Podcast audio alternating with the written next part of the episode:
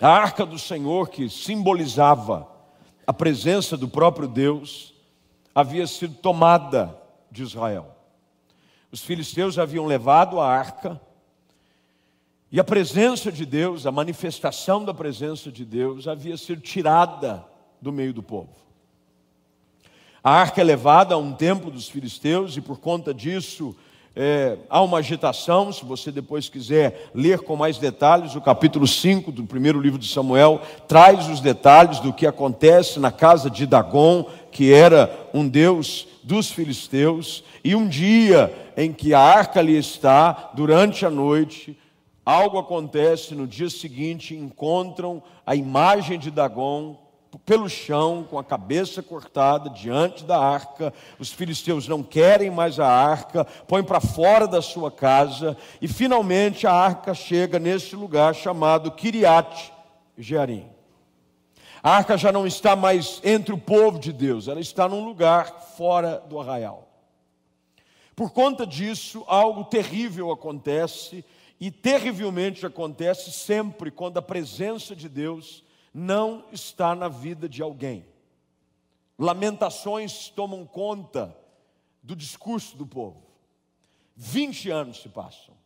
20 anos.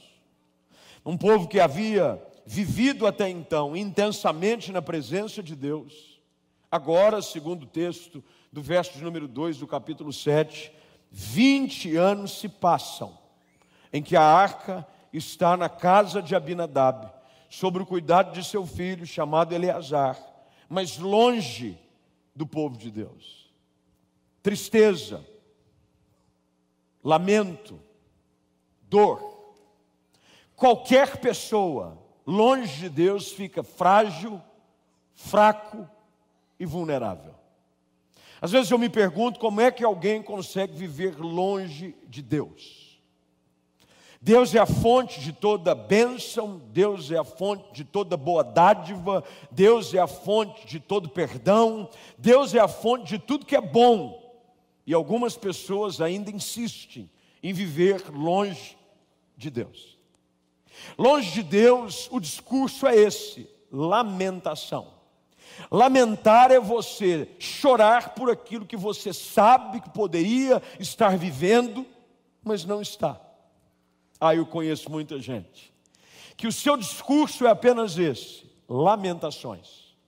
Reclama porque não é feliz na vida sentimental, reclama porque não tem paz dentro de casa, reclama porque a vida profissional não vai para frente, reclama porque não encontra paz, mesmo diante dos argumentos que alguns dizem serem necessários para ter paz. Mas a verdade absoluta é de que aquilo que esse texto apresenta é literalmente verdade, não só sobre a vida do povo naquela época, mas sobre a vida de qualquer pessoa em que a presença de Deus não se faz real. O que é que a gente faz? O que é que a gente faz para mudar o quadro? Como é que eu posso fazer para que a presença de Deus mude a minha realidade? Porque a presença de Deus muda realidades. A presença de Deus na vida de uma pessoa muda não só o presente, mas ela apaga o passado e te projeta para um novo futuro. Isso que é maravilhoso sobre andar com Jesus.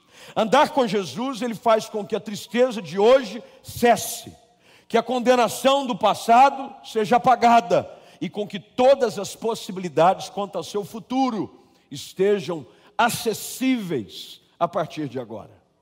O que, que a gente faz? O que, que precisa para minha? Prestes a lançar um novo livro, eu estava ainda hoje é, uma análise da proposta da nova capa, vai ficar muito bom. Chama, o, texto, o título do livro é Vencendo Desafios. Doze passos para você ir além. Doze passos. E eu estava olhando o livro, a gente passou, eu passei muito boa parte da tarde hoje trabalhando, porque eu tenho prazo com a editora, eu tenho prazo para mandar para a gráfica e uma série de coisas. E eu, um dos títulos desse livro, um, do, um dos capítulos desse livro, é sobre decidir mudar. Tem muita gente que vive num estado de lamentação, sabe que está longe de Deus, Sabe que a presença de Deus na sua vida não é real, porque é impossível você decidir dizer que Deus está com você se você está longe dele. O pecado te separou de Deus, as suas escolhas te separaram de Deus. Você compreende que o seu estado é esse, de lamentação, de dor, de tristeza. Mas as pessoas não fazem nada para mudar. Nada muda se você não muda. Se você não mudar, nada vai mudar. Se as suas escolhas não forem diferentes, os resultados vão continuar sendo os mesmos. O povo, diante dessa situação de lamento, de tristeza, toda a casa de Israel dirigia lamentações ao Senhor. Deus olha a tristeza e talvez essa seja a verdade da sua própria vida. A única coisa que você faz é reclamar do que não tem, ao invés de viver uma vida que é grata por aquilo que tem. Dirige lamentações, dirige lamentações ao Senhor, até que, verso de número 3, o profeta fala. Samuel, no verso número 3, fala a casa de Israel. É importante você ouvir a voz do profeta. A figura do profeta nos últimos anos, e quem sabe das últimas décadas, dentro do contexto da igreja no mundo, ficou um pouco comprometido. Alia-se a figura do profeta como se alguém que fosse mais um vidente do que alguém que fala em nome de Deus. O profeta é aquele que revela, ele é quase que um oráculo.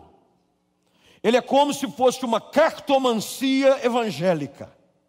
Você o consulta para que ele te mostre o futuro. Quando o princípio da palavra profeta, na sua forma mais fiel, a revelação da palavra, é aquele que fala em nome de Deus. É aquele que fala o que Deus fala. Não fala o que sente, não fala o que pensa, não fala aquilo que a gente gosta de ouvir. Porque você aprende a reconhecer um profeta quando você sabe que ele fala aquilo que Deus falou. Profeta não tem voz própria, profeta ecoa a voz de Deus. Samuel é o profeta. E diante de um quadro de lamentações, ele diz: Muito bem, vocês querem mudar a realidade da vida de vocês, há uma saída. Você sabia que há uma saída para o nosso quadro de lamentação? Você sabia de que há uma saída para esse seu quadro de dor, de decepção, de falta de algo? Há uma saída. E o profeta vem, Samuel vem, ele é agora aquele que fala em nome de Deus, é aquele que apresenta o recado de Deus, e ele vem perante toda a congregação de Israel, e começa a dizer aquilo que é preciso fazer para a coisa mudar. Há algumas situações na vida que a gente só vai entender de que precisa tomar uma decisão de mudança em meio à nossa dor e sofrimento. Você já deve ter vivido o suficiente para aprender de que há algumas coisas que só podem ser produzidas em meio à dor e ao sofrimento. Parece que nós temos a bênção da dor. A dor é uma bênção. Você sabia disso ou não? Porque misericórdia, pastor. O sangue de Jesus tem poder. Onde já se viu dor ser bênção? Dor é bênção. Dor é bênção. Há um livro de um escritor americano muito conhecido, pelo menos para quem tem uma vivência na, no Evangelho mais rodada, chamado Philip Yancey. Ele parece assim um Einstein gospel. O cabelo dele é encoracoladão, meio cara de doido. E ele escreveu um livro chamado A Dádiva da Dor. A Dádiva da Dor. E ele faz uma análise, porque o seu pai era médico. Eu acho que essa história faz tempo que eu não li o livro. Me perdoem se eu fizer alguma interpretação aqui que não seja fiel à, à história, mas o, o, o, cerne, o mais importante, é que ele faz é, é, uma pesquisa sobre um grupo de leprosos, lepra, de que iam perdendo dedos, iam machucando a perna e a ponto de terem que amputar. Em alguns casos quebravam o tornozelo e continuavam a andar com o tornozelo quebrado. simplesmente porque a lepra produz algo que é a falta de sensibilidade àquilo que te fere, é a ausência da dor. Quando você sente dor em algum lugar, normalmente o é que você faz? Você procura médico. Se você sente dor em algum lugar onde você sabe que não é para sentir dor, uma dor na perna, uma dor no abdômen, uma dor na cabeça, e essa dor persiste, o que, é que você faz? Você vai buscar uma saída. É a dádiva da dor. Tem muita gente aqui hoje que talvez esteja sofrendo dores, talvez não sejam dores físicas, mas são dores na alma. O coração sofre, e não adianta você ir em cardiologista, porque não há remédio algum, exercício algum, cirurgia alguma que tire essa dor. Essa dor só pode ser sanada, tirada, quando você for para Deus. A dádiva da dor. O povo até então, 20 anos, porque tem gente que afasta-se de Deus um mês, dois meses, três meses, quatro meses, um ano, dois anos da igreja, criado no Evangelho, filho de crente. Minha mãe, pastor, envolvida na igreja. Meu pai, ativo nos ministérios. Eu fui criado em escola dominical, sem versículos de cor. Não é vantagem nenhuma para você. O diabo sabe todos. Mas em algum momento, a arca foi levada. A arca foi levada pela desobediência. Se tivéssemos tempo hoje à noite, entraremos nos detalhes da história. Mas por conta da ação de desobediência do filho do sacerdote, eram dois, Rofini e Finéias, faziam coisas erradas, Deus chamava a atenção do pai, corrija esses meninos, corrija esses meninos, e o pai não fazia nada. Fica a dica para papai e mamãe. Se você vê o seu filho fazendo coisa errada, corrijam. Porque Provérbios diz que a mãe que não corrige o filho, depois ele se torna vergonha para ela. Eu fico vendo, às vezes, uma mãe dando risada do filho fazendo birra. Ele é assim, é o gênio dele. Põe o gênio na lâmpada. Pega o gênio e diz: volta para a lâmpada. E não esfrega mais. Uns pai frouxo, umas mães meio bocó. Fica vendo, é que ele tem espírito de liderança. Falei, é motim, facção, só se for. Não corrige o filho Eli, o sacerdote, os filhos pegavam aquilo que era para ser entregue ao Senhor, usurpavam, roubavam, envolviam-se com tudo que é sorte de pecado. Deus vinha, falava com o sacerdote: corrige os meninos, nada. Até que Deus vem, os filisteus prevalecem contra Israel, levam a arca, o profeta cai da cadeira de balanço, quebra o pescoço e morre. A filha, a esposa de um deles, dá a luz. E o nome que se dá ao menino é Icabô. Foi-se a glória de Deus. Foi embora. E quando a glória de Deus vai embora, vai tudo com ela, porque tudo é para a glória de Deus. Quando a glória vai embora, não sobra nada, porque nós fomos criados para o louvor da Sua glória. Tudo que somos, tudo que temos é para a glória de Deus. E quando a glória vai embora, leva tudo com ela. Quando a presença de Deus vai, tudo acaba. Sansão poderia nos dar lição sobre isso. O Nazireu, ungido, ainda no ventre da sua mãe, para ser juiz sobre Israel, deixou o cabelo crescer, vai para o colo de quem não devia. Cuidado com quem você se relaciona. Um relacionamento acaba com a sua história deita no colo de uma mulher, ela vai com aquela conversa, porque mulher, quando dá também, para querer avacalhar, sai da frente. Começa, não, se você diz que me ama, por que, que você não faz isso? A história é a mesma. Me dá uma prova de amor. Me mostra, por que, que você vive dizendo isso e faz outra coisa? E Sansão, trouxa. E eu conheço muito homem trouxa. Abre mão do chamado de Deus para agradar o coração de uma mulher. Ela revela o seu segredo, Os filisteus vêm, cortam o seu cabelo. Ele é levado, cegado.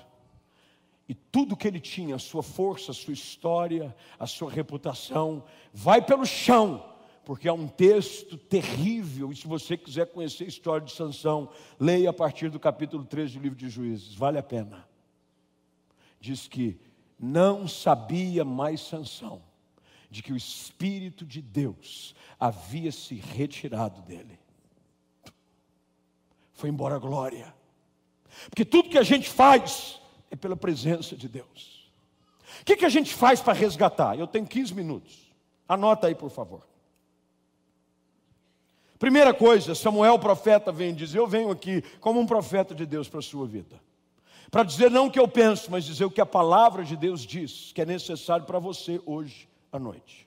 Você que precisa voltar a viver dias de paz, dias de alegria, dias de graça, dias de bênção lá na sua casa, no seu trabalho. Você conseguir dormir de novo, sem remédio, sem peso na consciência, sem acusação, porque a presença de Deus está longe. O que é que eu preciso fazer para que a presença de Deus envolva a minha vida? Em primeiro lugar, palavras do profeta Samuel se é de todo o vosso coração que voltais ao Senhor. Primeira coisa, se é de todo o vosso coração, tirai de vós os deuses estranhos. Primeira coisa que você precisa fazer para decidir voltar para Deus é largar o que te prende. Deus não divide a glória dele com ninguém. Ou você é de Deus ou você é do diabo. Você tem que escolher. Não, eu sou de Deus, mas de vez em quando eu gosto de ficar com o diabo. Não, eu estou na igreja, mas de vez em quando eu gosto de ir para balada. Não, eu sou crente, mas de vez em quando eu gosto do happy hour. Não, eu sou crente, mas de vez em quando eu gosto de ficar bêbado. Não. Olha o que, olha o que, que Samuel diz: se é de todo o vosso coração, se é, é uma decisão que tem que partir do coração, tem que ser. Se é, deixa de uma vez essa vida que você sabe que não agrada a Deus. De uma vez. Decida hoje. Porque tem gente que vem de terça, não perde uma. Se o culto de terça desse um cartãozinho, vale culto, no final do ano você tinha prêmio para receber.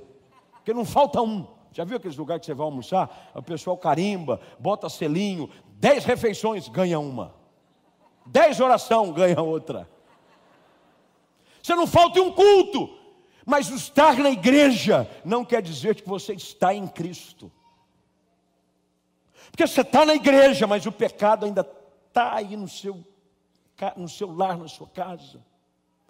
Samuel diz: se é de todo o coração, se é, veja, é do coração uma decisão sua. Samuel diz assim: gente, então vamos, geral. É uma decisão sua, se é de todo o vosso coração. Verso ainda de número 3: Tirai dentre vós os deuses estranhos. O que é que você sabe que você precisa tirar da sua vida hoje à noite? Não, fala a verdade, não precisa olhar para mim, não. O que é que Deus está mandando você tirar hoje da sua vida? Quando Isaías capítulo 59 diz assim: Olha, os meus ouvidos não estão surdos, o meu braço não está recolhido. Não é que eu não quero abençoar vocês, ele diz, mas os vossos pecados têm feito separação entre vocês e eu. Tem coisa que, enquanto tiver na sua vida, é um obstáculo para a plenitude da presença de Deus. O que, que Deus está mandando você tirar hoje?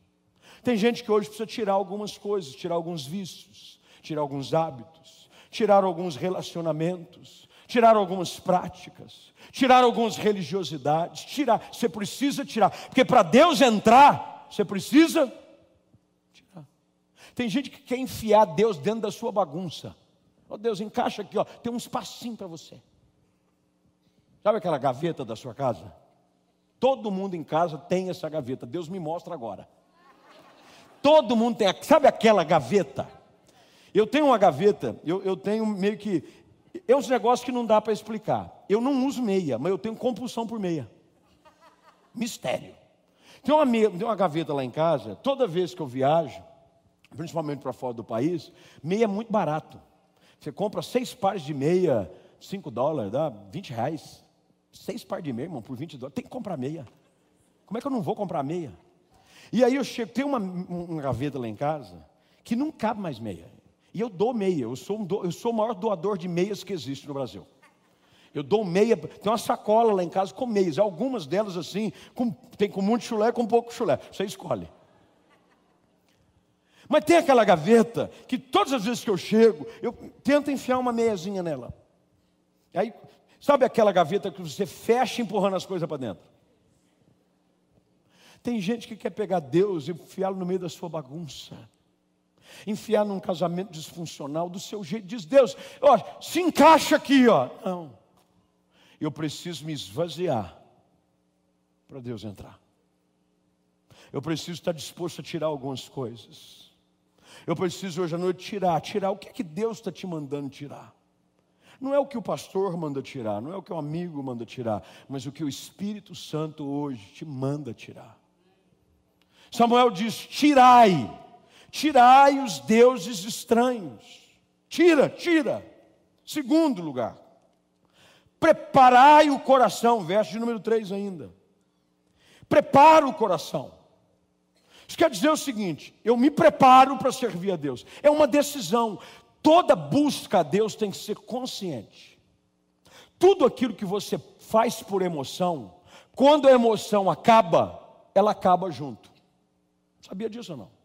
Tudo que você faz por compulsão, por emoção. Por isso que você não pode comprar por emoção. Tem gente que compra por emoção. Ah, não sei, uma coisa tomou conta de mim. Eu não estou resistindo, eu vou comprar. Emocionado. E compra. Aí passa a emoção. E fica a conta. Aí quando vem o carnê, quando chega o extrato do cartão de crédito, o que, que você fala? Onde é que eu estava com a cabeça? Eu nem preciso dessa porcaria. Decidir seguir a Deus também é uma, uma decisão consciente. Você não decide seguir a Deus por embalo, porque tem gente que num culto como esse, fala a verdade, não, eu vou dizer agora. Tem gente que num culto, num ambiente, a pessoa, ela se sente até um anjo. Não, eu, meu Deus, que maravilha. Oh. Meu Deus do céu, no, no louvor, meu pai diz, me segura que eu vou ser arrebatado. Eu estou muito crente, eu estou muito, meu pai. E, e você se sente, porque o ambiente envolve emoção também. Sabia disso não? A música tem um poder de envolver as nossas emoções. Quando você está, por exemplo, igual jantar romântico. Já viu o jantar romântico sem música? Não tem graça. O jantar fica romântico com a. Você também não ouve no jantar romântico forró. Não ouve. Você bota uma música romântica. When I fall in love, and be for A música envolve as emoções normal. E tem gente que no ambiente da emoção, ele está assim, meu pai, agora, eu, eu, e decide, e reage emocionalmente a uma decisão que tem que ser consciente. Paulo escreve aos Romanos no capítulo 12 que o nosso culto tem que ser racional. Eu não decido seguir a Deus agora, porque tem, eu estou cansado de ver gente. Gente, eu sou pastor há muitos anos, há décadas. Estou cansado de ver gente que num culto como esse vem, se lança, se joga, acabou. Para mim agora é tudo. É Deus. Não dura 24 horas. Não dura 24 horas. 24 horas depois, está na mesma lambança de novo. Está fazendo as mesmas. Sabe por quê? Porque você reagiu emocionalmente. Você precisa preparar o seu coração. É uma decisão sua. Eu, eu sou completamente contra a, a convites apelativos, onde as pessoas vêm e colocam. Por exemplo, eu, eu, eu respeito, respeito, eu, Deus sabe que eu, Deus sabe que eu respeito. Mas eu tenho dificuldade com esse pessoal que vai pregar com a música no fundo, pregando e um cara no piano. Até eu quase pregando me converto de novo. Eu já estive em algumas igrejas em que eu, eu, eu, eu tentei arrumar uma forma elegante de pedir para o rapaz: pode parar, querido, não precisa tocar não. E, e, e já fiz isso em alguns lugares. E agora eu já estou ficando um pouquinho mais calejado. E eu já pergunto antes: vai ter fundo musical enquanto eu prego? Não, eu normalmente não dispenso. Eu não gosto. Porque a emoção. Tem algumas coisas, por exemplo, um tom menor na música, ele, irmão, se meter um tom menor, ah, você. Você vai começar a chorar. Porque não sei. Isso é musicalidade. Você mete um tom menor numa música, não é, Geraldo? E, hum, e tem muita gente que reage à emoção do momento.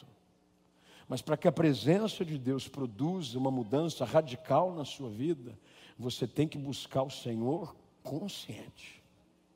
Você tem que entender de que Deus te ama, que Deus tem um plano para a sua vida, e de que você precisa tirar da sua vida aquilo que Ele condena. E não ir na conversa de outro, em apelação de um, é você ouvir a voz do Espírito Santo entregar a sua vida para Jesus uma vez e de uma vez. Deu para entender ou não? Uma vez, de uma vez. Porque tem gente que se entrega aos poucos. Se entrega igual o Jack o estripador, em partes. Hoje, essa semana eu deixo minha perna no altar. Semana que vem eu deixo a outra perna no altar. Na outra semana eu deixei o dedo mindinho. Até o final do ano me entreguei por completo se entregar. Olha o que, que o texto diz, olha a simbologia. Verso de número 6. Congregaram-se em Mispa, tiraram água, é uma simbologia aqui, e derramaram perante. Qual é a simbologia que Samuel usa em derramar água? Água derramada na terra, você não consegue reavê-la. Jogou, é como você tem que se entregar para Deus. Tem gente que se entrega para Deus e pede de volta. Senhor, eu me entreguei, mas o senhor não pode me devolver? Eu me entreguei, eu sei, mas eu estou me querendo de volta. Não, é ser como água lançada à terra. É de uma vez, para sempre. Porque a presença de Deus só volta para aqueles que se entregam para sempre de uma vez, de uma vez por todas. O texto continua dizendo de que há necessidade de haver uma decisão de servir só. Versículo 3, olha aí. Servir a Ele só. É só Deus. Porque tem gente que vem na igreja, aí vai na mesa branca. Não estou brincando. Gente, ai pastor, eu vim aqui terça-feira, mas recebi uma notícia ruim. Aí sexta-feira, fui tomar um passe. É, foi tomar um passe. Eu vou te falar para onde esse passe vai te levar. É igual passe de ônibus. É passe para o inferno. Ou você decide servir a Ele só. Só. Ou você é de Jesus, ou você não é de Jesus. Jesus deixou claro: se você não é por mim, você é contra mim. Quem comigo não ajunta, espalha. Não tem esse negócio de, ah, eu estou. Até simpatizo com a igreja. Meu irmão, nós não estamos fazendo um concurso de beleza para se simpatizar. Nós não estamos fazendo pesquisa na internet. Eleja a igreja mais simpática do Brasil. Nós não estamos fazendo curso para ganhar simpatizantes. Aqui não é partido político que fica fazendo campanha para ganhar os. Eu sou simpatizante. O nosso papel é saquear o inferno e popular o céu. Mas para isso você precisa servir a Ele só. Vocês querem a presença de Deus? Decidam servir a Ele só. E olha a consequência natural. Fica de pé, para a gente terminar, 9h25. Olha como termina o verso de número 3. Põe, põe ele no telão para mim, por favor. Verso de número 3. Se conseguir colocar, eu agradeço. Olha como termina o texto. Tirar dentre vós os deuses estranhos, os astarotes, preparai o coração. E olha como termina lá embaixo. E Ele vos livrará das mãos dos filisteus. Sabe o que é bom você entregar a sua vida a Cristo? É porque agora, a partir de agora, é com Ele. Tem gente que está tentando resolver a sua vida, e olha só, você nunca vai conseguir resolver a sua vida por conta própria. Porque as lutas que você tem que enfrentar são maiores do que você pode suportar. Mas quando você decide servir a Ele, só. O texto diz: Ele vos livrará. Você quer vencer essa temporada de lamentação, de ausência da presença de Deus, que só gerou tristeza, decepção, fracasso e dor? Confessa o pecado hoje. Hoje. Mas é hoje.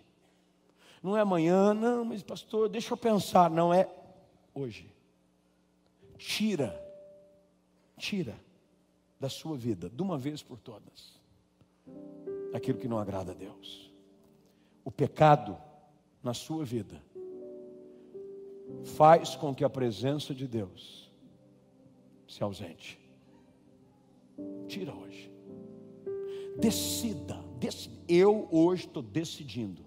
Eu vou entregar minha vida a Cristo de uma vez. De uma vez. Com o coração tranquilo. Com a cabeça consciente. Eu vou servir só a Ele. Ninguém mais. Ninguém mais. Acabou. Custe a quem custar. Porque para você dizer sim para Deus é imediato. É consequência imediata. Para dizer sim para Deus, você tem que dizer não para o mundo. Não tem como você dizer sim para Deus e continuar ainda dizendo sim para o mundo.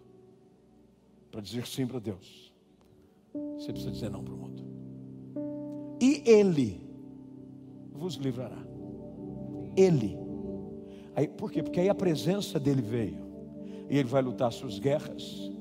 Ele vai perdoar os seus pecados. Ele vai te ajudar em meio às suas lutas. Ele vai prover o sobrenatural. A glória dele vai voltar. E quando a glória de Deus volta, volta tudo com ela. Tem gente dizendo, pastor, eu queria tanto isso, aquilo, outro. O que você precisa é da presença de Jesus. Se ele for presente, todas as demais coisas Sermão da Montanha, Mateus capítulo 6, verso de número 33. Buscai o reino de Deus. Em primeiro, e todas as demais. Põe tudo que você imaginar que é demais, até aquilo que você acha que é demais.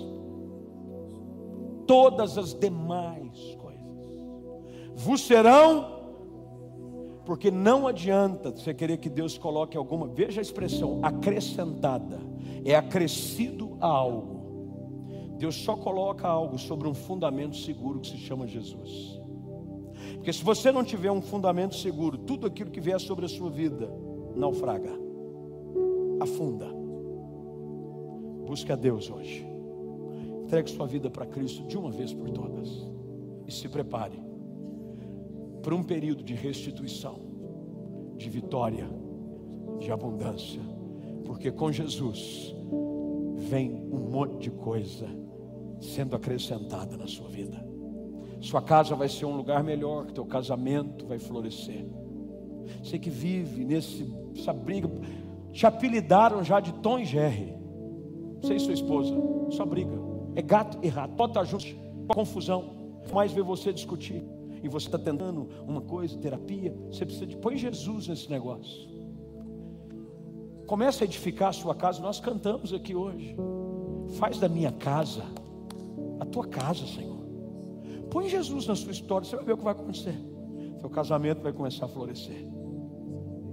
Teu relacionamento, cônjuge.